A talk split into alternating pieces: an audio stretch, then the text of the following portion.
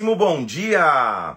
Bom dia para todo mundo! Estamos começando o 11 dia de leitura da palavra 11 dia de leitura do Evangelho. Vamos juntos, na presença de Deus, continuar avançando nessa que eu sei que vai ser uma live especial, um dia especial, muito conteúdo bíblico, muito conteúdo nas Escrituras. Bom dia para você que está chegando aí, que Deus possa te abençoar de forma sobrenatural, que o Espírito Santo venha, que ele fale contigo, que em nome de Jesus a gente aprenda muito na presença de Deus e na palavra de Deus oi para todo mundo que tá entrando aí, a galera tá chegando em peso. Vou te dar um tempo para chamar o pessoal.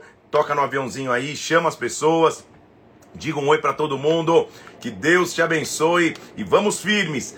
Décimo primeiro dia está começando de leitura do Evangelho, de leitura da palavra. Pega a tua Bíblia aí, pega papel e caneta. Vamos nos preparar para avançar em o nome do Senhor Jesus Cristo.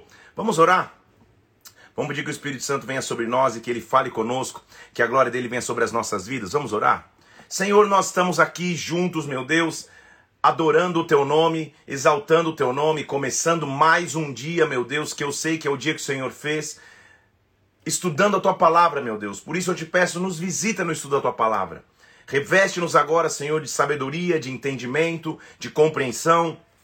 Usa a minha vida também, Senhor, e que através do estudo da palavra, transformação possa ocorrer, vidas possam ser transformadas, salvações possam ocorrer, Senhor, e conhecimento a gente possa adquirir, Pai. Eu te louvo nesta manhã, nós te agradecemos em nome do Senhor Jesus Cristo, em nome de Jesus. Amém e amém. Vamos que vamos? Vamos nessa então? Pegou tua Bíblia aí? Décimo primeiro dia, abra tua Bíblia, pega o teu papel e caneta, Vamos estudar aquilo que Deus tem para nós, aquilo que Deus preparou para nós, em nome de Jesus Cristo. O acampamento está sendo levantado, o povo vai começar a viajar. Deus deu promessa a esse povo e agora chegou a hora desse povo ir para a viagem, para aquilo que Deus os chamou, para aquilo que Deus os preparou para fazer. Deus então tira o povo do Egito de maneira milagrosa, levantando um grande homem chamado Moisés, levantando um líder chamado Moisés este líder se levanta, tira o povo do Egito, começa a os conduzir e se acampa aos pés do Sinai, esperando a direção de Deus, esperando a orientação de Deus para que eles pudessem começar a jornada. Importante então começar a aprender algum, alguns pontos aqui. Líder é aquele que aguarda Deus se manifestar, que espera a direção de Deus para que a jornada comece naquela época, a instrução clara de Deus e a direção clara de que Deus estava ou não no propósito e na viagem era Deus com uma nuvem conduzir o povo. A nuvem que cobriu o povo quando ela se começava a se mover, o povo movia, quando a nuvem parava, o povo parava. Isso fazia com que simbolicamente o povo sempre tivesse que olhar para o alto. É do alto, é olhando para cima que eu recebo a minha direção. Sim, você pode conviver no horizonte, sim, você pode conviver ali, mas não perca a perspectiva do alto. Essa é a orientação. Na verdade, essa é a simbologia de olhar para a nuvem, olhar para o alto, porque a nuvem pode já estar movendo-se e se você não está olhando para o alto, você não vai perceber. Nós vamos começar a leitura hoje, então, com literalmente o acampamento vai ser levantado para que o povo possa ir para a jornada. Eles foram chamados para sair do Egito não para ficar no deserto, mas sim para ir em direção a uma terra, terra que mana leite e mel. Como Deus nunca é pego de surpresa por nada, surpresa por nada, lembre-se que ele já havia prometido a terra de Canaã para Abraão. Você que já está comigo aqui no propósito da, da Bíblia, você está você tá lembrado comigo que quando Abraão se separa de Ló, Ló escolhe a melhor parte da terra e vai para a parte de, de Sodoma e Gomorra e sobra para Abraão Canaã. Deus fala: Eu vou te dar essa terra chamada Canaã.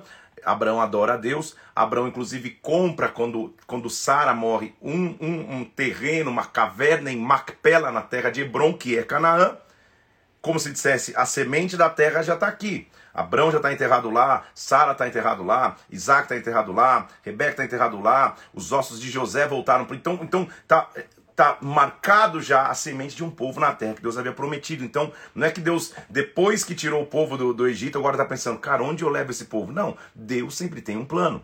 Deus sempre está no comando. Por que eu estou dizendo isso? É importante não esquecermos disso, que Deus tem promessas e Ele cumpre as suas promessas. Porque hoje nós vamos começar a jornada e agora eu vou te mostrar os desafios da jornada. O capítulo 10 começa falando de duas trombetas de prata. Eu não tenho aqui, tá lá no, tá, tá, tá no meu gabinete na igreja, mas há um instrumento que, que, que, comumente se vê agora em algumas igrejas, que é como se fosse um, um, um chifre de um animal que se toca, um chofar. Isso, era uma, isso é uma trombeta. A simbologia de você tocar hoje? Espiritualmente, profeticamente, sim. Tem problema você tocar? Nenhum. Tem problema você não tocar? Nenhum também, tá? É uma simbologia profética. As pessoas que entendem de atos proféticos, que gostam de viver momentos assim, tocam o chofar. Por quê? Porque o chofar, naquela época, tinha, tinha uma simbologia bastante específica. Ele manda fazer duas trombetas de prata, versículo 1 do capítulo 10. Disse mais o Senhor a Moisés: Faz duas trombetas de prata, de obra batida as farás para que, que essas trombetas vão servir? Elas servir-te, servir-te-ão, vão servir para convocares a congregação para a partida dos arraiais. Então, claro, tá, você está olhando para o alto, tá todo mundo meio distraído. A nuvem começou a mexer, toca a trombeta. Sabe quando você está no, no, no, Olha a analogia que eu vou fazer. Na tua época de escola, quando você está sentado lá e toca o sinal, é um alerta. O sinal é um alerta que, que alguma coisa vai mudar, de que um novo tempo vai iniciar. Então, trombeta ser tocada era, era, era primeiro avisa o pessoal para levantar o arraial. Deu o primeiro toque, prepara o acampamento. Quando tocarem, versículo 3, só que eram duas trombetas que ele está mandando fazer, lembra? Quando tocarem toda a congregação se juntará a ti na porta da tenda. Então, a primeira, o primeiro toque da trombeta era o toque da convocação, era o toque do ajuntamento. Toca a trombeta, o povo vai se reunir.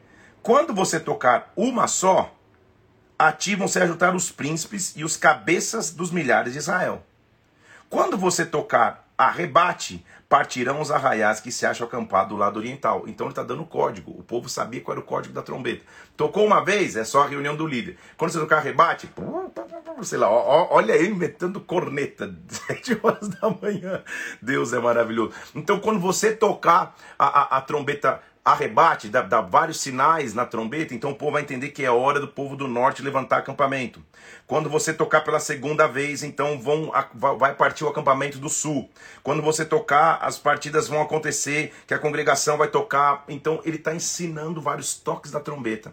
O pessoal sabia quando era só para reunião, quando era para começar a preparar o acampamento, quando era para partir o acampamento, norte ou sul. A trombeta então passa a ser uma instrução só que não só isso, então a trombeta anuncia o sinal de um novo tempo, a trombeta anuncia que é hora de levantar acampamento, mas a trombeta também é instrumento de guerra. Olha o que ele diz no versículo 9: Quando na vossa terra vocês saírem a pelejar contra os opressores que vos apertam, tocareis as trombetas, e perante o Senhor vosso Deus haverá lembrança de vós, e sereis salvos dos vossos inimigos. Então calma aí. A trombeta, então, o toque do chofar, ele reúne o povo, ele chama a atenção do povo, reúne os líderes, os príncipes. A trombeta também inicia o acampamento, a jornada do acampamento. Um toque, o norte entendeu que é para ir. Outro toque, o sul entendeu que é para levantar. A trombeta também, na guerra, anuncia que Deus é que vai lutar. E depois da guerra, versículo 10, da mesma sorte, no dia da vossa alegria, nas vossas solenidades, nas vossas festas, no princípio dos meses, toquem também a trombeta. Então a trombeta também é instrumento de alegria e de festa.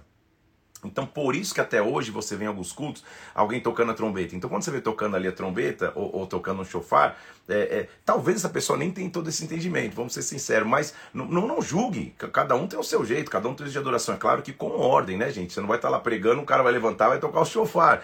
Normalmente tem pessoas que fazem isso na hora da adoração, na hora do momento, em, em, em denominações específicas. É, é, é respeite isso normalmente em congressos ou, ou, ou, momentos específicos, alguém levanta lá, toca um chofar, leva um chofar. O legal, eu acho, é, é essa pessoa alinhar com alguém, né? O, o, o, líder, tudo bem, tocar um chofar aqui, tal, tal, tal. Mas o, o que eu quero te trazer é, é, é, a significância do passado. Então a trombeta reunia a liderança, a trombeta levantava os acampamentos, a trombeta anunciava que Deus é que lutava a guerra e a trombeta anunciava ou celebrava uma vitória o acampamento vai ser levantado, vamos começar a viajar. Finalmente aconteceu no segundo ano, no segundo mês, aos 20 do mês, versículo 11, que a nuvem se ergueu de sobre o tabernáculo da congregação. Os filhos de Israel se colocaram em marcha do deserto do Sinai, jornada após jornada, até que a nuvem repousou no deserto de Parã. o acampamento começa a ser levantado. E olha que interessante quando o acampamento se levanta. Versículo 14. Primeiramente partiu o estandarte do arraial dos filhos de Judá. Segundo as suas turmas, sobre o seu exército estava Nasson, filho de Aminadab. Então, quem se levanta primeiro? Deixa eu pegar aqui meu, meu, meu, meu desenho. Quem se levanta primeiro e vai à frente é a tribo de Judá. Lembra do desenho do tabernáculo?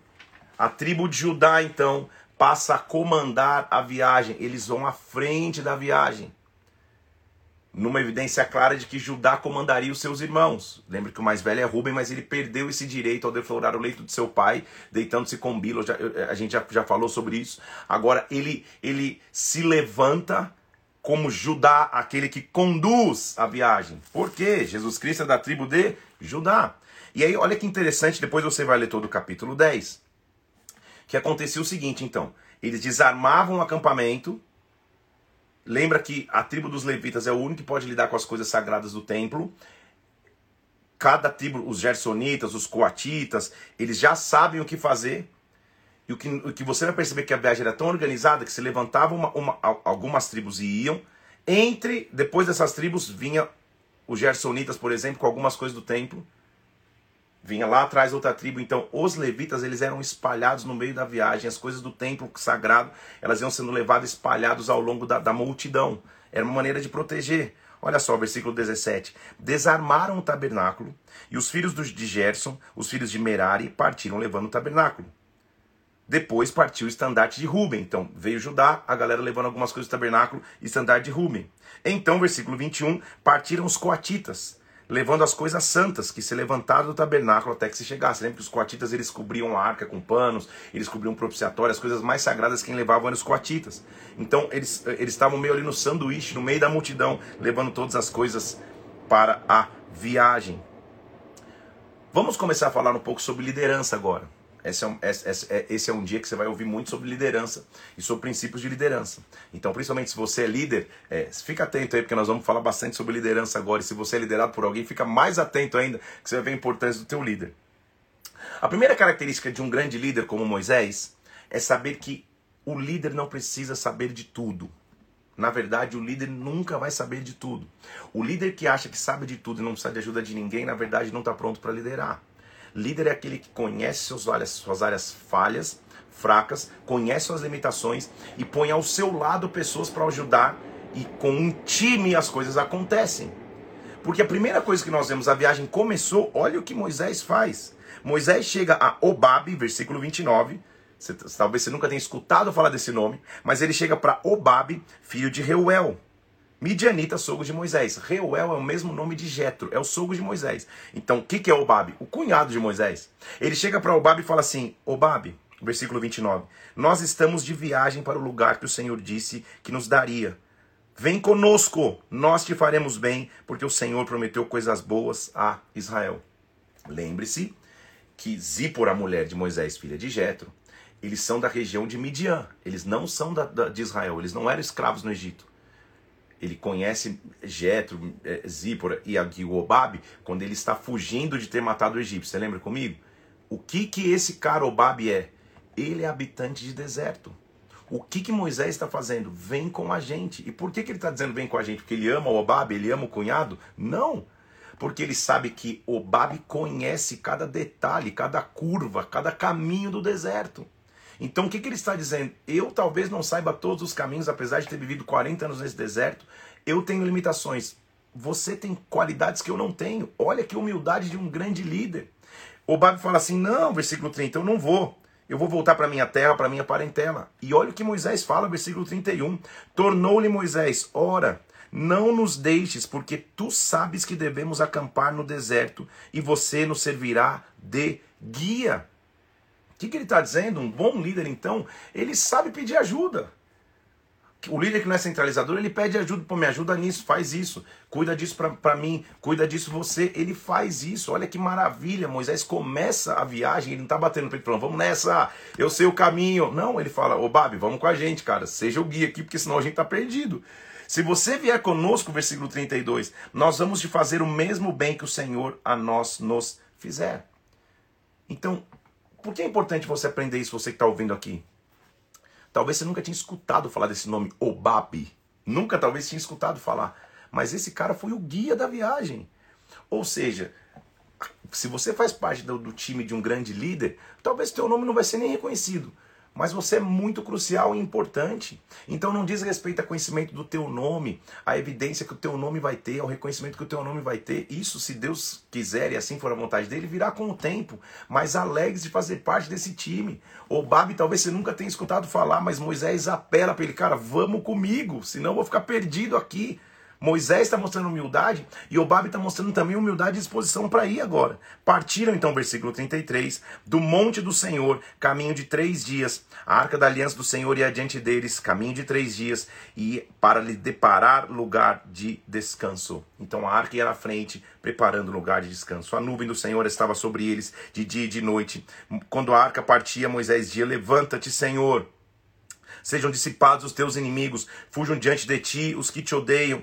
Quando o povo repousava, ele dizia: Volta, Senhor, para os milhares de Israel. Que sensacional, né? Quando eles saíam para a viagem, Moisés falava: Senhor, vai à frente, conduz aí. E quando eles, quando eles, quando eles assentavam o acampamento de novo, volta, Senhor, fica conosco de novo. Ele temia o Senhor o tempo inteiro. A viagem começou, só que a viagem só está começando. O que Moisés está prestes a descobrir o que você está prestes a descobrir, o que nós estamos prestes a descobrir, é que não é fácil liderar. Liderar é uma arte, é um privilégio dado por Deus. Conduzir pessoas é um privilégio. Só que não é fácil, gente. Eles estão só começando a viagem. E olha o que começa a acontecer. Não durou um capítulo, a trombeta tocando, o, acampamento levantando, o Babino junto, a galera festejando. Não durou um capítulo. E o capítulo 11 mostra que o povo começa a murmurar. Então hoje é tão especial a live que, que, que vai merecer dois posts no final. O primeiro é não murmure. A murmuração nos faz viver reclamando no presente daquilo que a gente não tem, ou daquilo que a gente supostamente achou que já deveria estar acontecendo, e nos tira a perspectiva da promessa. Calma aí, um Deus que tirou o povo do Egito com tantos milagres, um Deus que, faz, que fez o, o mar se abrir, um Deus que cuidou e a sua presença manifestou no deserto, o Deus que deu as tábuas, o Deus que deu, que deu o tabernáculo, um Deus que vinha com a sua glória. Como esse Deus pode ter esquecido suas promessas? Não é possível que na primeira fase da viagem o pessoal ia começar a murmurar. Liderar não é fácil. Se você é líder, sabe o que eu estou dizendo. Só que Moisés hoje vai nos dar uma aula do que é ser um verdadeiro líder. Versículo 1, do capítulo 11. Não durou um capítulo. Toca a trombeta. Vamos viajar. É! Sabe aquela alegria? Vamos viajar. Passou meia hora, a galera já. Queixou-se o povo. Versículo 1 do capítulo 11. Queixou-se o povo, de sorte que aos ouvidos do Senhor acendeu-se-lhe a ira, e o fogo do Senhor ardeu entre eles e consumiu as extremidades do arraial. Líder, se você é líder, quando o povo murmurar, quando o povo queixar, se você não está preparado para isso, talvez você não está preparado para a liderança. Porque liderar pessoas, às vezes, é liderar murmurações. É, é liderar através de murmurações, mesmo com murmurações ocorrendo. Porque o povo começa a murmurar, o fogo de Deus já queimou as extremidades do arraial, Deus já mandou fogo no céu. E sabe o que a Bíblia diz? Então, versículo 2: O povo clamou a Moisés, e orando ao Senhor, o povo se apagou. Então a gente vai começar a ver agora que é a viagem começa a ser: o povo reclama, Moisés clama a Deus para que tenha misericórdia. O povo reclama, Moisés clama a Deus para que tenha misericórdia. Tá difícil, hein, Moisés? Meu Deus do céu, se dissesse que ia ser assim. Ele chamou aquele lugar, versículo 3, Taberá, porque o fogo do Senhor se acendera entre eles. Preste atenção agora. Preste muitíssima atenção agora. Esse é o momento de decidir de quem o onde você quer estar colocado numa congregação, numa multidão que caminha em direção à promessa. Ou você é como um líder que enxerga a promessa de Deus, toca a trombeta para o povo andar e fala: Vem, Senhor, vai à frente, ou volta, Senhor, nos, fica conosco no acampamento. Ou você é um líder que clama a Deus para que ele continue tendo misericórdia. Ou, preste atenção no versículo 4, você só faz parte do populacho. Olha, na minha Bíblia está escrito populacho, ou seja, a, a, um, um povo sem importância. Mas olha o que ele diz: Moisés está clamando para que o fogo de Deus pare, ele está clamando para que Deus continue com eles. E olha o que diz o versículo 4, gente, do capítulo 11. o populacho que estava no meio deles veio a ter grande desejo das comidas dos egípcios. Pelo que os filhos de Israel tomaram, tornaram-se a chorar e disseram: Quem nos dará carne de comer? Não é possível, populacho. Eu não vou ser guiado pelo populacho. Eu não vou ser guiado pelo, pelo, pelo pela muvuquinha que, que, que, só quer causar. Você já parou, você já parou para pensar que numa, numa empresa, numa associação de moradores, numa igreja, onde pessoas estão reunidas, quem tem que reclamar nunca reclama sozinho. Sempre precisa de um populacho. Sempre precisa de, um, de uma galerinha para fazer um motim. Ah, babá, eu acho que isso não é bom. Babá, eu acho que essa, essa alteração de, de, de, de, de comissão não é boa. Babá, eu acho que essa, que essa, que essa escala todo dia não é boa. Babá, eu acho que culto essa hora não é bom. Sempre é o populacho que tenta reclamar. Você está comigo aqui? Estou dizendo com todo respeito, mas para que você fique atento, para que você não faça parte do populacho, porque é porque a Bíblia está dizendo. O populacho, a galera, a massa começou a falar: ai, que saudade do Egito, que vontade de comer carne, ah, lá tinha picanha, lá tinha maminha, mas eu era escravo. Só tem um detalhe: eu apanhava para trabalhar. Ah, mas eu comia um bife anjo. Era assim que eles estavam falando. Não é possível. Deus tirou de maneira milagrosa, Deus abriu o mar, Deus fez tudo e os populacho tá com saudade do Egito. Então, populacho, meu irmão, minha irmã é populacho, eles sempre vão ficar reclamando. Então, a minha escolha, eu nunca vou fazer parte de populacho. Você nunca vai me ver envolvido em, em motinzinho, em confusão. Se eu tenho desacordos, se, se, se, se, alguma coisa acontece, é normal discordar, não tem problema nenhum. Ninguém é robô se eu tenho desacordos, tem coisas que eu não gosto, se, se, se eu vejo algo em alguém, ou até em pessoas que me lideram, se eu vejo algo que eu preciso alinhar, eu vou diretamente sozinho e falo, poxa, a gente precisa conversar. Nós temos uma aliança maior do que isso. E a gente conversa. E você conversa com o teu líder, você conversa com alguém do teu lado, você conversa com alguém que trabalha com você. Agora, populacho é aquele que faz motim, está comigo aqui? Olha o populacho aqui, ó. O populacho lá, ah, a gente quer carne. Olha o versículo 5. Lembramos-nos dos peixes que no Egito comíamos de graça. De graça, você era escravo, o populacho, tá louco? Comia de graça. Ah, ah, o peixe era um sashimi gostoso, um salmãozinho, skin. Ah, a gente tinha pepinos, melões, alhos silvestres. Agora, olha o versículo 6 se seca a nossa alma e a gente não tem coisa nenhuma senão este maná. Meu Deus do céu, Deus tem que ter paciência. Vamos combinar? Deus manda o maná de forma sobrenatural. Caiu um orvalho do céu, ficava uma camadinha fina em cima da grama para eles comerem todo dia. E o populacho está reclamando do maná. Você já parou para pensar? Populacho é sempre assim, gente. Não murmure, porque quem murmura tem a tendência de fazer parte do populacho, ou seja, de ficar só no motim e não crescer mais. Quem murmura só fica, só, só fica questionando e não cresce mais na vida. Não estou dizendo só de igreja, não, mas também de igreja, na vida. Na empresa, na escola, no trabalho, na família, onde estiver, se você só fica no populacho reclamando, você não faz mudança nenhuma. Que o povo tá falando, ah, como era bom o, o, o, o pepino, o melão, o peixe, a carne, agora a gente só tem essa porcaria de maná. Olha o que eles estão dizendo. Calma aí, o Deus que tirou de, do, do, do, do, do deserto, do, do, do Egito e está conduzindo para uma terra prometida. Vocês estão só desprezando isso. A gente comia de graça, de graça, eram escravos. O maná, versículo 7, era como uma semente de coentro, era amargo, sua aparência semelhante ao bidélio, redondo assim. Espalhava-se o povo e colhia em moinhos pisava em, em, em, num, num grau, colocava em panelas e o cozia, e o bolo era como amassados de azeite. De noite descia o orvalho sobre Arraial, e sobre esse povo também caiu maná. Então, o que está dizendo? Deus nunca desamparou, Deus sempre cuidou. Então, fora populacho, podia ser a frase de hoje. Eu não quero fazer parte do populacho que só reclama. Eu quero fazer parte do povo que transforma. Porque aqui Moisés é, é, é, começa a entender que é duro. E todo líder chega num momento como esse. Porque sabe o que acontece com Moisés quando ele vê, cara, não é possível, eu tô tirando um pouco aqui, a galera tá reclamando, tá com saudade do peixe do Egito, não é possível, cara, tudo que a gente viveu, todos os milagres que a gente viveu, sabe o que Moisés fez? Versículo 10, preste atenção. Moisés ouviu chorar o povo, por famílias cada um à porta de sua tenda, e a ira do Senhor se acendeu e pareceu mal aos olhos de Moisés. Deus está virado, evidente, com o povo reclamando. E olha o que Moisés disse. Disse Moisés ao Senhor: Por que o Senhor fez mal para mim? Por que, que eu não achei favor aos teus olhos? Visto que o Senhor colocou essa carga toda sobre mim de conduzir esse povo. Sabe como Moisés falou? Eu não pedi para estar aqui. Eu estava lá quieto, no deserto. Que que o Senhor me. Por que, que, que eu fiz para o Senhor? Concebi eu. Tipo, eu dei luz a esse povo, versículo 12. Dê a luz agora para que eles me digam: ah, me leva no teu colo, como quem leva uma criança. Da onde eu teria carne para dar a esse povo que chora diante de mim, dizendo que nos dá carne para comer. O líder chega, olha, presta atenção, versículo 14.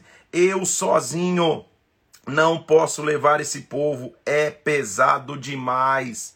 Faz seguinte, Deus, versículo 15. Se assim é para ser, mata-me de uma vez, eu te peço. Se eu tenho achado favor aos teus olhos, eu não quero ver a minha miséria. Líder também cansa. Líder muitas vezes se sente sozinho. Como é ruim um líder que está com a visão, com a missão, querendo avançar, ter que lidar com o populacho que reclama, ter que lidar com coisas mínimas. Pare para pensar, gente. O líder vai lá, ora, avança, pro, projeta, já está com o olho lá na frente. Nós vamos chegar na terra prometida e o povo está lá, ah, eu quero a carne, ah, eu quero o peixe do Egito, ah, o melão e o pepino. Moisés fala: Não, Deus, não, não, não, não, não. O que, que eu fiz para o Senhor? Para esse povo que só fica chorando, eu que concebi para eu ter que levar eles no colo? Faz o seguinte, Deus, me mata logo que eu estou sozinho. Então, se você é líder, fique calmo. A definição de quem você é como líder não vem das pessoas que você lidera, vem do Deus que te chamou. Então renova as tuas forças. Porque, Moisés, o que você precisa enxergar como líder é que não tem só o populacho. Sem dúvida, em Israel, tem homens fortes, prontos para a viagem. E o populacho está tentando conduzir a tua liderança. Não, Moisés. Você não é quem o populacho diz que você é. Só que o líder cansa. O líder fica sozinho. Ele se sente só e fala, Senhor, e aí? E aí, para mim, começa uma lição maravilhosa de liderança. Porque o que Deus vai mostrar é, Moisés, se você está achando que está sozinho, quando você está achando que chegou a hora de você desistir, quando você está dizendo, Senhor, me mata, eu não quero mais. Deus fala, eu vou te mostrar que você tem muito mais força do que você imagina, porque é do teu momento de fraqueza que o Senhor fala para Moisés, versículo 16: Moisés, ajunta-me 70 homens de Israel, que sabe serem anciãos e superintendentes sobre o povo, os traga perante a tenda da congregação. Sabe que Moisés, sabe o que Deus está dizendo? Ó, o populacho não é maior do que 70, eu só preciso de 70. Você está achando que está para desistir. Faz o seguinte, acha pessoas para caminhar contigo. Eu vou descer e vou falar contigo. Eu vou tirar do espírito que está sobre ti. Esse aí que está querendo desistir. E porei sobre eles. E contigo levarão a carga do povo para que não a leves você sozinho. Então, líder que se sente só, sabe qual que é, o teu, qual, qual é a tua fórmula? Encontre 70 encontre 17, encontre 1, encontre 7, encontre 10, encontre mil que estejam dispostos a levar a carga contigo. Quando você estiver naqueles dias de, de, de, bad vibes, sabe? Você está, meu Deus, estou sozinho, Deus, a carga desse povo é difícil demais. Talvez é porque a voz do populacho está falando muito alto aos teus ouvidos. E o que Deus fala com Moisés é: Moisés, você não te chamei aqui para você desistir agora. Chama outros 70. Você está achando que você não tem mais nada? Chama outros 70. Eu vou pegar do que tem você e vou derramar sobre 70. E eles vão te ajudar a levar. E, a glória de Deus vem sobre aqueles homens. E aqueles homens começam a profetizar. Aqueles homens começam a, a, a, a se mover na glória. Deus estava dizendo: Moisés, o que tem em você é muito maior do que você precisa. Não para pelo populacho. Só que o populacho só murmura. E ele diz assim: faz o seguinte. Se santifica hoje e amanhã, versículo 18. Porque vocês vão comer carne. Vocês choraram, dizendo quem vai dar carne para comer, Deus está falando, é, vocês querem comer carne? Versículo 19. Vocês não vão comer nem um dia, nem dois dias, nem cinco dias, nem dez dias, nem vinte. Um mês inteiro, até a carne está saindo pelo nariz. Vocês vão comer porque vocês rejeitaram o Senhor que está no meio de vós, dizendo por que nós saímos do Egito. você já, se você é pai ou mãe, você já deve ter experimentado isso. Ou você, como criança, já deve ter vivido isso. Sabe quando você quer comer tanto um negócio quando você, quando você não quer dividir um negócio com teu irmão, ah, é tudo meu, tem pouca carne aqui, é tudo meu. E a mãe vira e fala, agora você vai comer tudo, até sair pelo nariz, você vai comer tudo agora. Você, você, não, você não quis dividir? É mais ou menos isso que Deus está dizendo pro povo. Ah, é? Vocês vão ficar, vocês estão dizendo que vocês estão, não é que vocês vão comer um dia, dois, cinco, vocês vão comer até sair pelo nariz, porque vocês me rejeitaram. Vocês vão mostrar que eu posso trazer carne. Quando isso acontece, Moisés ainda está pensando no natural, ele está cansado, ele fala, Senhor, calma aí, tem 600 mil homens, e o Senhor disse que vai dar carne para todo mundo para eles comerem um mês inteiro. Como assim? E o Senhor respondeu a Moisés, versículo 23: Moisés, a minha mão teria se encurtado? Agora você vai ver se eu posso cumprir a minha palavra ou não. Deus tem uma expressão que, que em inglês que é I got your back, que, que, que, que nem sei traduzir, que ela diz assim, eu tô, eu tô por trás de você, eu tenho tua retaguarda, eu cuido de você. É Deus estava dizendo, Moisés, eu tenho tua retaguarda, cara. Quando o populacho se levantar, eles estão lidando com Deus. Eles querem comer carne, eles vão comer carne por um mês até sair pelo nariz. Moisés está, mas como? Tem 600 mil homens. Moisés, eu, a minha mão se encurtou? O Deus que abriu o mar deixou de ser Deus? Só faz tua parte, continua, não desiste. Perceba que é tão interessante que quando Moisés chega para Deus e fala, Senhor, me mata, eu quero desistir, a gente não encontra o Senhor falando, ah, Moisésinho, vem cá, ah, não, vem cá, não, não, não, não, não, não chora, Moisés, vem cá, não.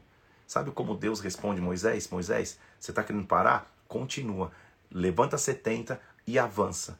Deus não fica nem com muito tempo cuidando assim das feridas. Não, não, não. Vamos, vamos avançar. A viagem vai acontecer, a missão vai acontecer. A viagem está só começando, porque Satanás é típico assim, gente. Se ele, consegue, se ele consegue te fazer desistir no começo da viagem, evidente que a viagem não vai acontecer, você não vai chegar no destino final. Então o que Deus está dizendo é: avança, Moisés. Não vai pelo popular, porque se você acha que o povo reclama, está só começando. Continua. A glória de Deus cai sobre Moisés tão grande que, que quem estava com ele ali profetiza, até dois que não estavam no arraial profetizam.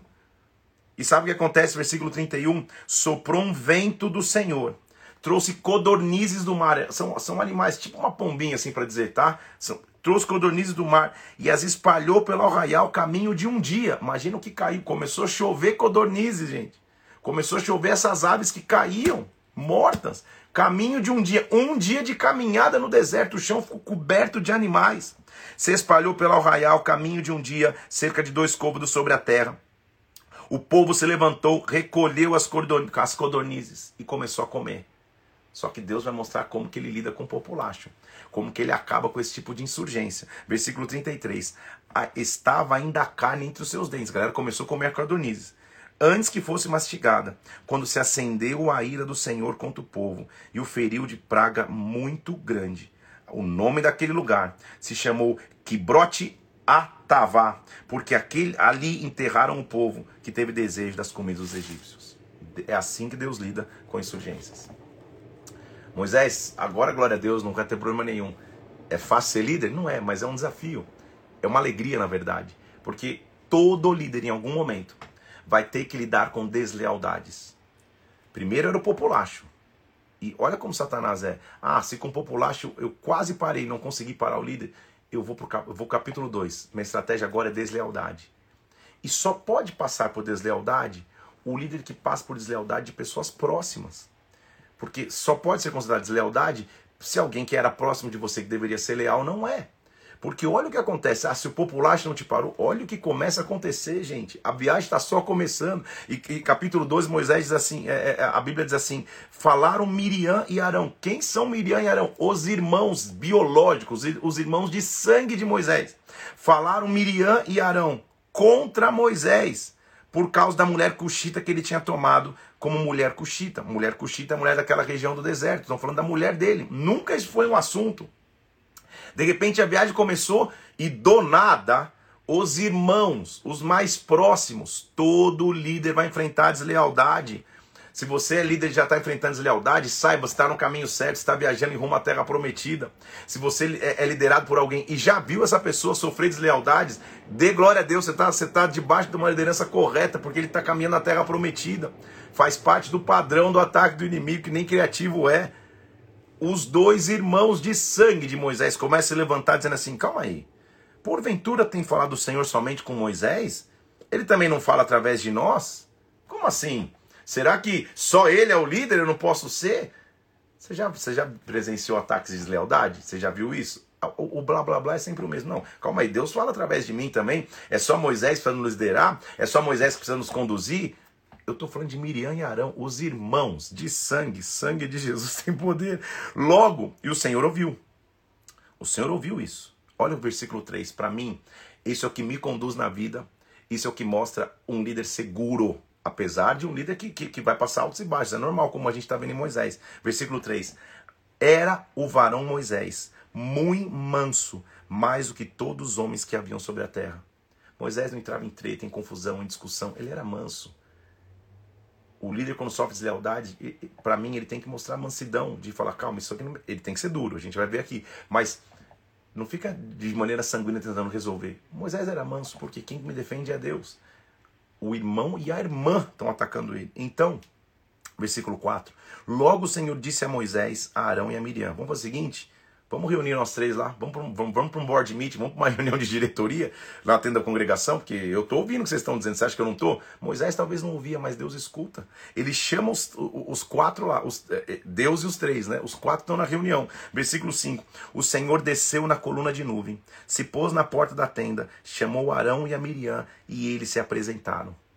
E o Senhor falou: Ouvi agora as minhas palavras.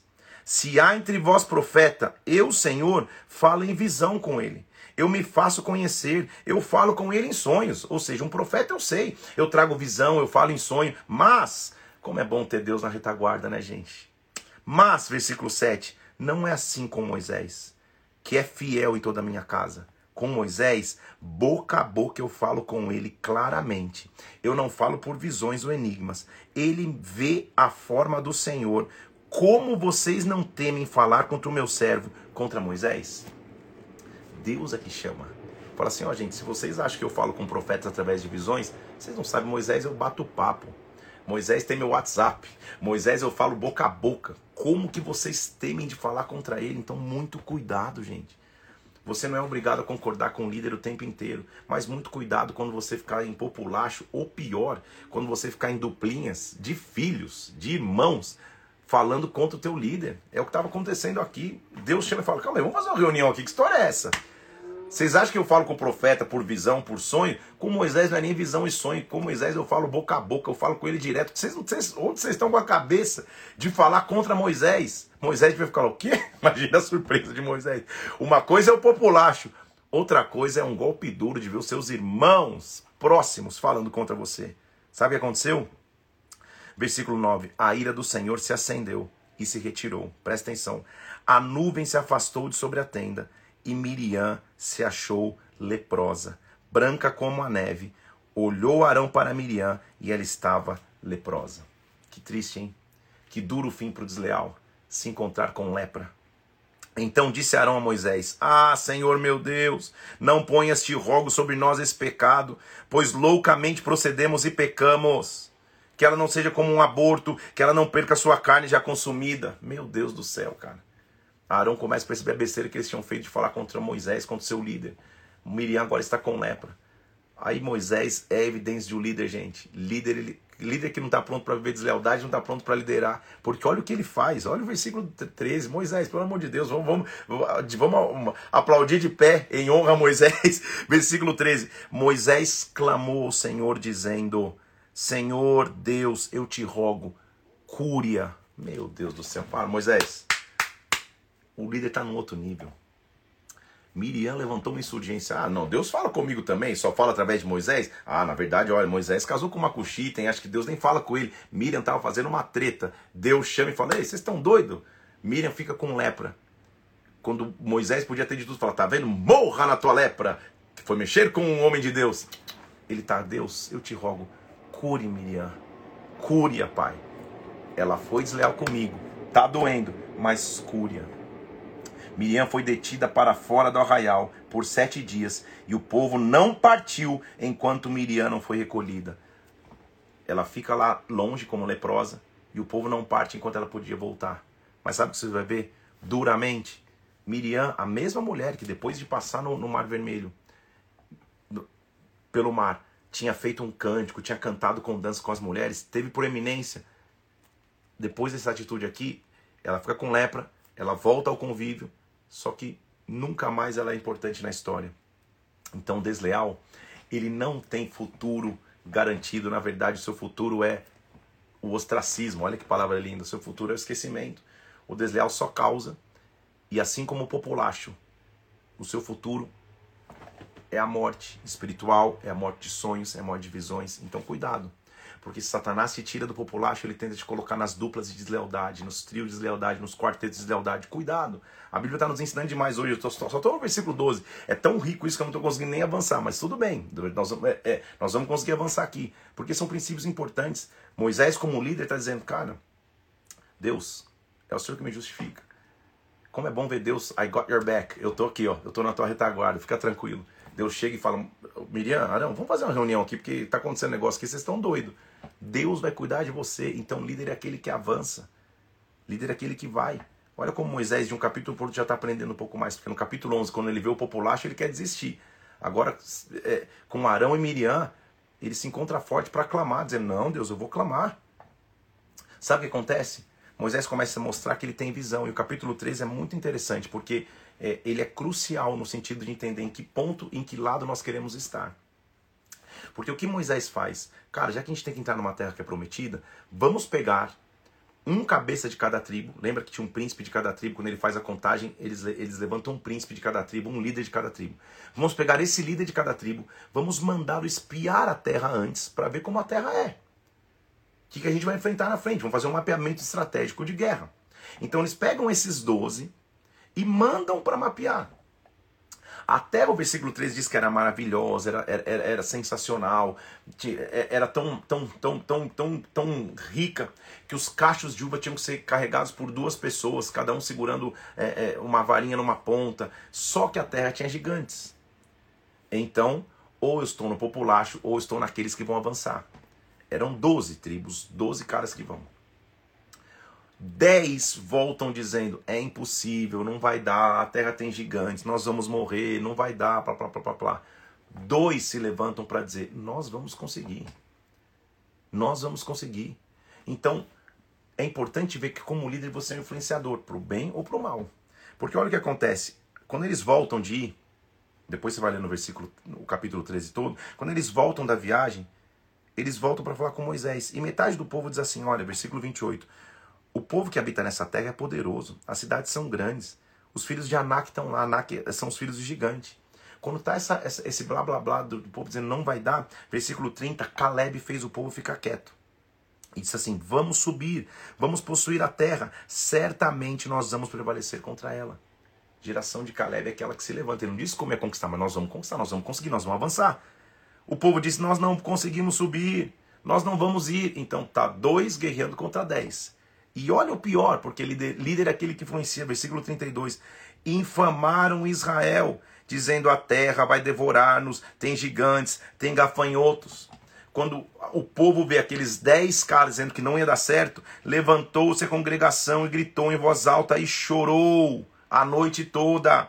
Não só isso, versículo 2: murmuraram contra Moisés e Arão, dizendo: Quem dera a gente tivesse morrido no Egito, porque o Senhor nos trouxe aqui para morrer. Mais uma vez o povo está murmurando, então não murmure. Quem murmura perde a dimensão daquilo que Deus vai fazer. Veja que os dez líderes de tribo, ao invés de voltarem para dizer vamos, nós vamos conseguir, nós vamos avançar, não sei como, eles começam a reclamar, o povo passa a murmurar.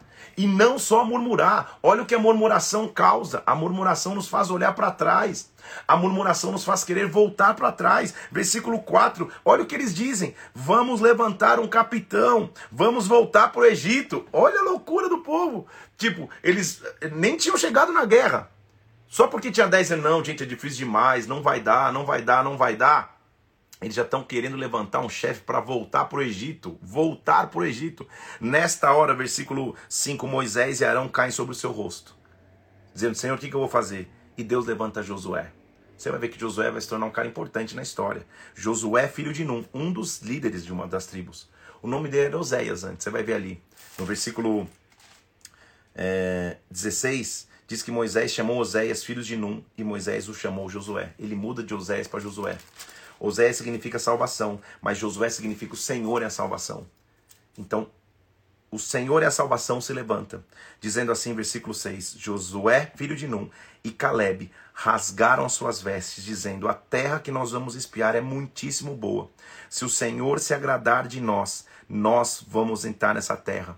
Tão somente, versículo 9: Não sejam rebeldes contra o Senhor. Vamos avançar. Eu quero fazer parte da geração que ao invés de ver um não, não, não dá, não, não vai dar, a geração que diz, eu vou levantar e Deus vai me dar essa terra. Esse foi um momento crucial na história de Israel. Porque a Bíblia, diz assim: apesar disso, toda a congregação queria apedrejá-los, mas a glória do Senhor apareceu diante de todos os filhos de Israel. E o Senhor disse a Moisés: Até quando o povo vai me provocar desse jeito, não acreditando em mim? Eu vou feri-los com peste, eu vou deserdar essa geração. Moisés se levanta como um líder que intercede. Ele diz: Senhor, versículo 13. Os egípcios ouviram, Pai. Se o Senhor matar a gente agora, vai ficar ruim para o teu nome. Por favor, Deus, eu sei que o Senhor é longânimo, versículo 18, em grande misericórdia. O Senhor é um Deus perdoador. Eu sei que o Senhor perdoa, Pai. Perdoa a iniquidade desse povo. Moisés é um baita líder, hein, gente? O povo que está reclamando, o povo que está querendo levantar um capitão para voltar para o Egito, Moisés está, Senhor, ele já tinha clamado a Deus por Miriam e por Arão. Agora ele está clamando pelo povo. Que exemplo de liderança, Moisés. Meu pai do céu, ele fala: eu, eu sei que o povo só está reclamando, eu sei que o povo já queria até me apedrejar. Eu sei, Deus, mas tu és um Deus de misericórdia. Não mata esse povo, Deus. Liber, esse povo, Pai. Nos abençoa para ir. Só que toda murmuração gera um castigo. Por isso que a minha, minha, minha orientação a você hoje é: não murmure. Não murmure. Não murmure, não reclama. Quem murmura perde a perspectiva da promessa. Quem vive reclamando perde a expectativa do que Deus vai fazer. Então Deus falou: tá bom, Moisés. Versículo 20: Segundo a tua palavra, eu perdoei o povo. Como Moisés é o intercessor pelo seu povo. Porém, há uma consequência. Tão certo como eu vivo, como toda a terra se encherá da glória do Senhor, nenhum dos homens que viram minha glória, os prodígios que eu fiz no Egito e no deserto, me puseram à prova agora, não obedeceram minha voz, Versículo 23: Nenhum deles verá a terra que eu prometi a seus pais. Porém, o meu servo Caleb, nele houve outro espírito, ele eu farei entrar na terra que espiou e a sua descendência a possuirá. A terra que eles estavam esperando era a terra de Hebron. Gente, então estava próximo ali. Era uma jornada rápida para o povo. Só que porque eles murmuram, porque eles querem voltar atrás, sabe o que a murmuração faz?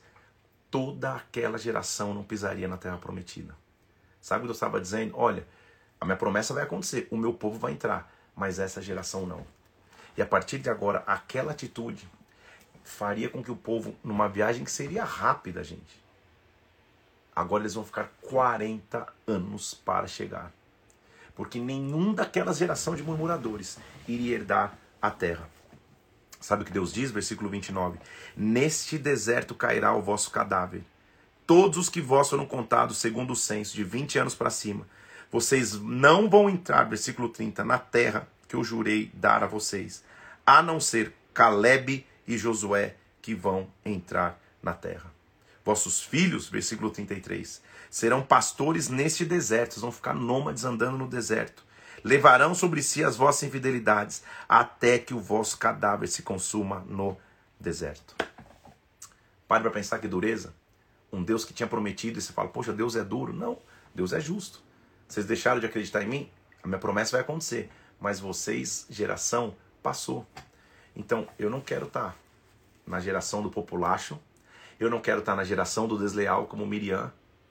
Eu não quero estar na geração dos murmuradores que quer voltar atrás, como nós vimos esses dez príncipes, porque essa geração fica 40 anos no deserto. A murmuração me faz perder a perspectiva da promessa. O povo, inclusive, quer se levantar. Não, não é possível, gente. Não, nós vamos uma força. Não é possível que vai acontecer. Quando, quando, quando o povo escuta essas, essas palavras, versículo 39, ele fica muito triste. Se levantam de madrugada, subindo no cume do monte, dizendo: Nós vamos, nós vamos subir no lugar que o Senhor prometeu. Não adianta tentar conquistar a força. Moisés fala: Olha, isso não vai dar certo. Versículo 41. Não subam, o Senhor não vai estar com vocês. Contudo, versículo 44. Eles tentaram subir no cume do monte. Os amalequitas desceram, feriram, os derrotaram em Orna. Que dureza é você perder a promessa de Deus por murmuração. Perder a promessa de Deus por murmurar e não esperar o tempo de Deus. Então, a minha dica a você hoje é: não murmure. E se você é líder, lide com o populacho, lide com a deslealdade, lide com a murmuração, mas avance. Moisés, você vai continuar avançando. O capítulo 15 mostra Moisés lembrando a lei a respeito das ofertas, porque agora eles já estão em viagem. Mas a viagem não muda os princípios do acampamento. Vamos continuar trazendo as ofertas. Ofertas nas festas, como você tem que trazer a tua oferta. Então, o capítulo 15 vai lembrar exatamente como que eles têm que fazer sacrifícios pela ignorância do povo, quando o povo violar o sábado, como que o povo vai trazer a, a, a, a, a, oferta. Só que liderar é sempre em frente, apesar das adversidades. Moisés, você já lidou com o populacho? Já lidou com o desleal? Já lidou com o murmurador? Agora você vai lidar com rebeldes. Porque o capítulo 16 mostra três caras, Corá, Datã e Abirão, na mesma linha, agora eles estão se rebelando contra Arão. Então é como se Moisés chegasse para Arão: Arão, vem cá, cara, eu já passei por isso, fica tranquilo. Inclusive você foi rebelde contra mim, mas vem cá, eu vou tentar te proteger. Porque Corá, Datã e Abirão, que teriam direito de sacerdócio, mas não eram sumos sacerdotes, se levantam contra Arão. E ele diz assim: olha só, levantaram-se perante Moisés, versículo 2, capítulo 16, 250 homens. Se juntaram contra Moisés, dizendo: Chega, toda a congregação é santa, cada um é santo, o Senhor está no meio de todo mundo, por que, que vocês estão de, de, em cima da gente? Então, esse, essa é a frase do rebelde, gente. Você já viu gente que diz: Ah, não preciso de líder nenhum, não preciso confessar minha vida, é, é, abrir minha vida para ninguém, não preciso pedir direção para ninguém. Deus fala comigo também. Como assim? Todo mundo é santo. Legal, mas essa é a raiz de Corá, Datã, e Abirão. Eles viram e falam: Não, calma aí, por que vocês estão acima da gente? Deus fala que todo mundo, todo mundo é santo. Então falou Corá, versículo 5: Falou Corá a todo o seu grupo. Não existe populacho sem grupo, não existe rebelde sem grupo, quando o grupinho começa a se juntar, quando você percebe que está fazendo parte de um grupo que critica a liderança, cuidado, é grupo de populacho, é grupo de rebelião. E eles disseram: amanhã de manhã, o Senhor fará saber quem dele é santo, quem vai se achegar a si, quem ele vai escolher. Pegue os incensários, corai todo o seu grupo, nós vamos mostrar quem é Deus. Eles estavam achando que eles podiam, que, que eles podiam se autopromover. Então, mandou Moisés chamar Datã e Abirã Versículo 12. Tipo, vamos conversar, cara. O que está acontecendo? E olha o que eles dizem versículo 12. Eles responderam: Nós não vamos subir. Olha o desrespeito. Moisés fala: Cara, vem cá conversar. O que vocês estão fazendo essa insurgência aí? Não, não quero nem falar com você, Moisés. Porventura, é coisa de menos.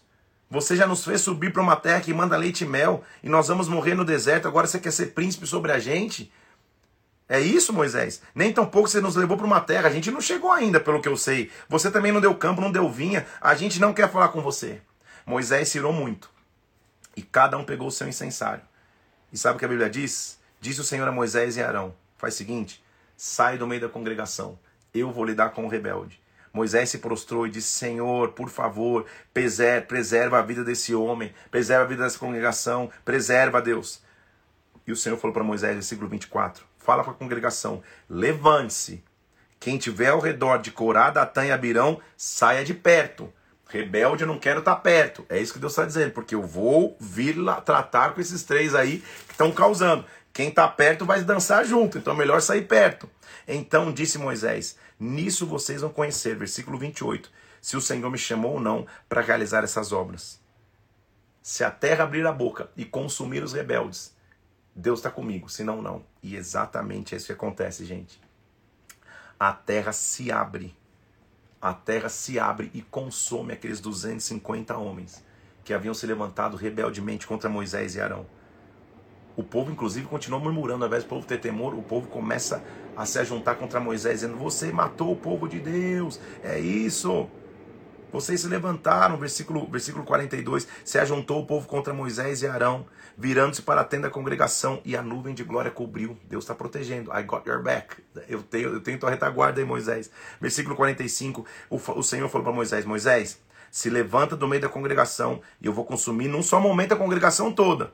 Então se prostraram sobre o seu rosto. Moisés e Arão clamaram mais uma vez pelo Senhor, e a praga veio sobre aqueles que estavam se levantando, e antes tinham morrido 250. Agora diz a Bíblia, versículo 49, que naquele dia morreram da praga 14.700 homens, até que Moisés e Arão clamaram e cessou a praga. Porque estavam se levantando contra aquele que Deus havia levantado, gente. Sabe o que acontece? Então tá bom, vocês querem entender quem Deus chamou? Moisés fala: vamos para o primeiro reality show da história. Cada príncipe de uma tribo traz uma vara. Arão também traz uma vara. Vamos colocar dentro da tenda do testemunho e a vara que florescer é a vara do homem que Deus chamou, então, sei lá, eles chamam as tribos lá, devem ter colocado um post-it. Essa aqui é da tribo de, de, de Naphtali, essa aqui é da tribo de Dan, essa aqui é da tribo de Gad, essa aqui é da tribo de Manassés. Colocaram um, um, um, um, um post-it em cima de cada varinha e Arão, da tribo de Levi, colocou a dele também. Evidentemente que no dia seguinte, versículo 8 do capítulo 17, Moisés entrou na tenda e o bordão de Arão, da casa de Levi, tinha brotado, tinha inchado tinha produzido flores, tinha dado amêndoas. Lembra que quando ele vai chamar Jeremias, nós vamos lembrar disso, tá? Jeremias vai falar: Eu vejo uma vara de amendoeira. E Deus fala: Você viu bem, porque vara de amendoeira é a vara daquele que Deus levanta. Então, líder, quando você estiver debaixo de ataque, ou até quando você estiver em dúvida sobre se Deus te chamou ou não, Deus é que vai fazer tua vara florescer. Pelo fruto você vai ser conhecido. Perceba que em nenhum momento, é, em qualquer circunstância, contra o populacho, na deslealdade, quando, contra os rebeldes, Moisés está gastando tempo para se defender. Para dizer, não, veja bem, Deus chamou. Moisés continua e Deus é que prova quem ele chamou. Pelos frutos você vai ser conhecido. Moisés, versículo 9, trouxe os bordões diante do Senhor, e os filhos de Israel viram, e cada um tomou o seu bordão. E o Senhor falou: Volta a colocar o bordão agora, vai ficar guardado perante o testemunho, como sinal para os filhos rebeldes. Assim vai acabar as murmurações contra mim, e o povo não vai morrer. A partir de agora, então, o bordão vai ficar dentro da arca. Lembra que eu te mostrei na arca? A partir de agora, aquele bordão que floresceu vai ficar ali dentro, no sinal de que eu chamei Arão como sacerdote.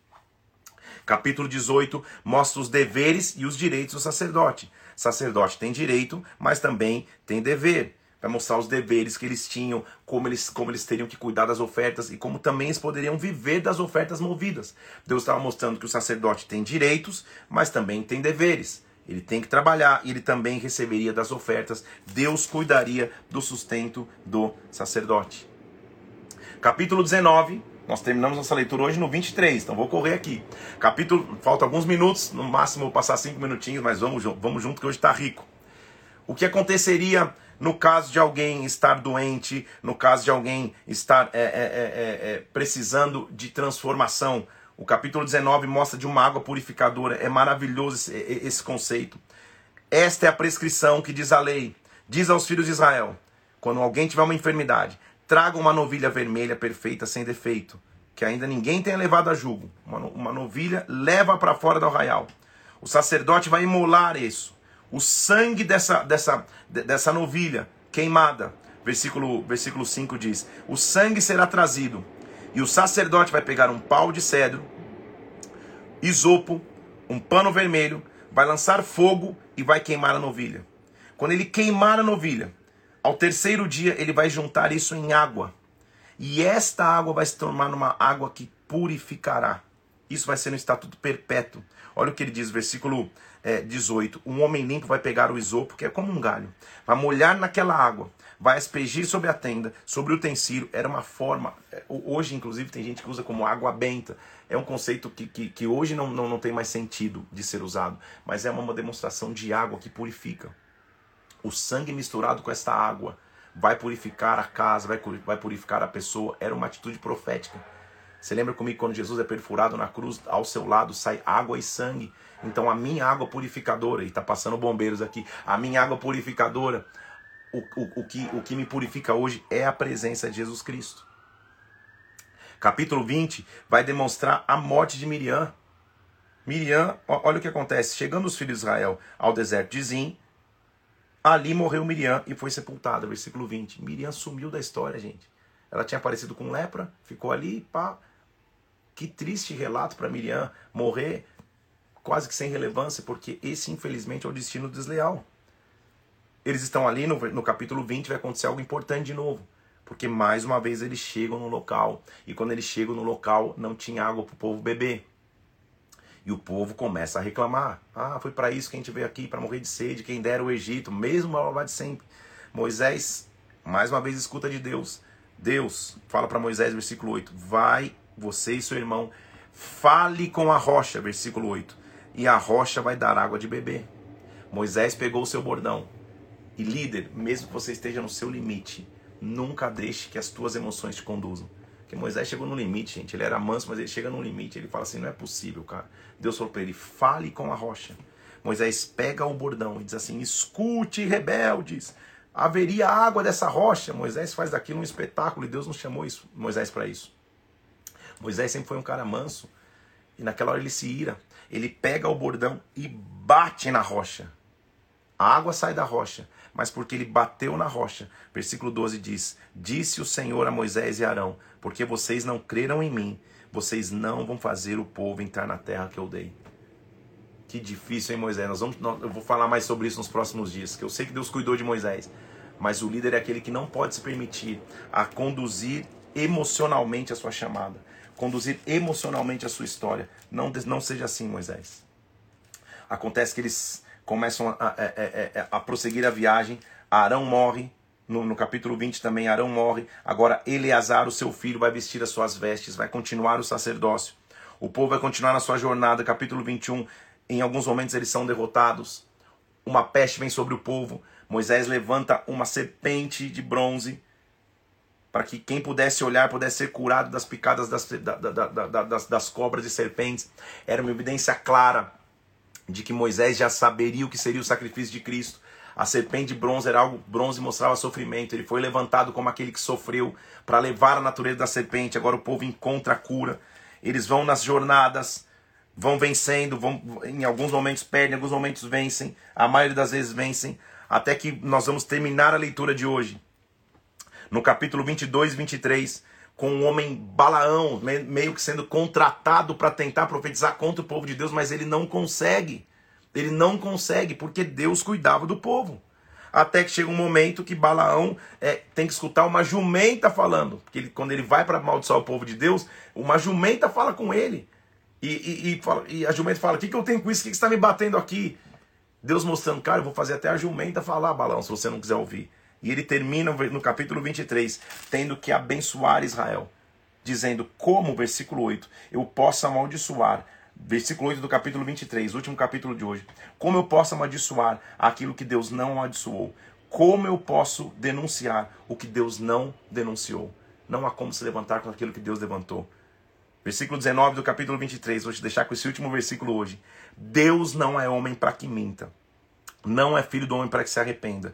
Se ele prometeu, ele não o faria. Se ele farou, falou, ele não cumpriria. Eu não posso amaldiçoar aquilo que Deus já abençoou. O que você tem que aprender hoje então aqui, meu irmão e minha irmã? Deus sempre tem a tua retaguarda. Duas coisas eu quero que você aprenda na live de hoje. Primeiro, não murmure. Quem murmura perde a perspectiva de futuro. Quem murmura daqui a pouco faz parte de populacho, daqui a pouco faz parte de duplas e de quartetos de deslealdade. Quem murmura se torna rebelde porque perde a perspectiva daquilo que Deus, que Deus prometeu para o futuro. E principalmente se você é líder aqui, avance, vá em frente. Você vai se sentir cansado, você vai se sentir sozinho, você vai sentir que é difícil prosseguir, mas avance. Olhe para o teu líder, veja o teu líder, você que está aí, quantos ataques ele já pode, ter, ele já pode ter vivido. Quantas vezes nos corredores você já pode ter escutado alguém falando mal do teu líder? Isso fez teu líder parar? Não. Isso fez teu líder avançar. Deus é a tua retaguarda. Hoje é tão rico a live que eu vou fazer dois posts, duas artes aqui. Primeiro, não murmure. Diga um amém ali, bomba de comentar. E eu vou fazer um segundo post de uma imagem de Moisés escrito apenas líder. Eu quero que você use esse post hoje para honrar alguém que lidera a tua vida, para honrar alguém que cuida de você, alguém que foi chamado por Deus para te conduzir. Marque essa pessoa ali. Porque líder muitas vezes se sente sozinho, muita, líder muitas vezes como Moisés quer desistir, quer parar. Mas o nosso chamado de Deus é avançar. Deus vai nos fazer chegar na terra prometida. Mas não sejamos como aquela geração de números 13, que por ter desistido e murmurado, porque por ter pensado em voltar atrás, perdeu a promessa. E uma viagem que seria rápida se tornou uma viagem de 40 anos. Deus está conosco, a jornada vai acontecer Líder, tenha força para prosseguir. E a minha decisão é: eu não vou murmurar. Não murmure, avance. Deus tem grandes coisas para você. Dois posts que eu vou fazer agora então, hein? Vou subir a live, vou postar lá o não murmure e na sequência vou postar o líder. Marca alguém, incentiva o teu líder a continuar. Agradece o teu líder, mostra a gratidão em nome de Jesus. Que Deus te abençoe, Deus te guarde, que a glória dele venha sobre a tua vida. Hoje foi rico demais. Termino com aquele versículo: Deus não é homem para que minta, não é filho do homem para que se arrependa. Se ele prometeu, ele pode e vai fazer. Deus te abençoe. Amanhã começa o 12 dia da nossa leitura da palavra. Assiste novo, reassiste, manda para alguém. Eu não faço parte de populacho. Eu não faço parte de duplas e quartetos de deslealdade. Eu não faço parte de murmuradores que querem voltar atrás. Eu não faço parte de organizações rebeldes que querem tirar o líder. Eu faço parte daquele que avança porque Deus deu uma missão. Essa é a escolha de Moisés. Essa é a minha escolha. Essa é a tua escolha. Deus te abençoe. Fique na paz. Até amanhã, sete horas da manhã. Deus abençoe você. Um abração. Até mais.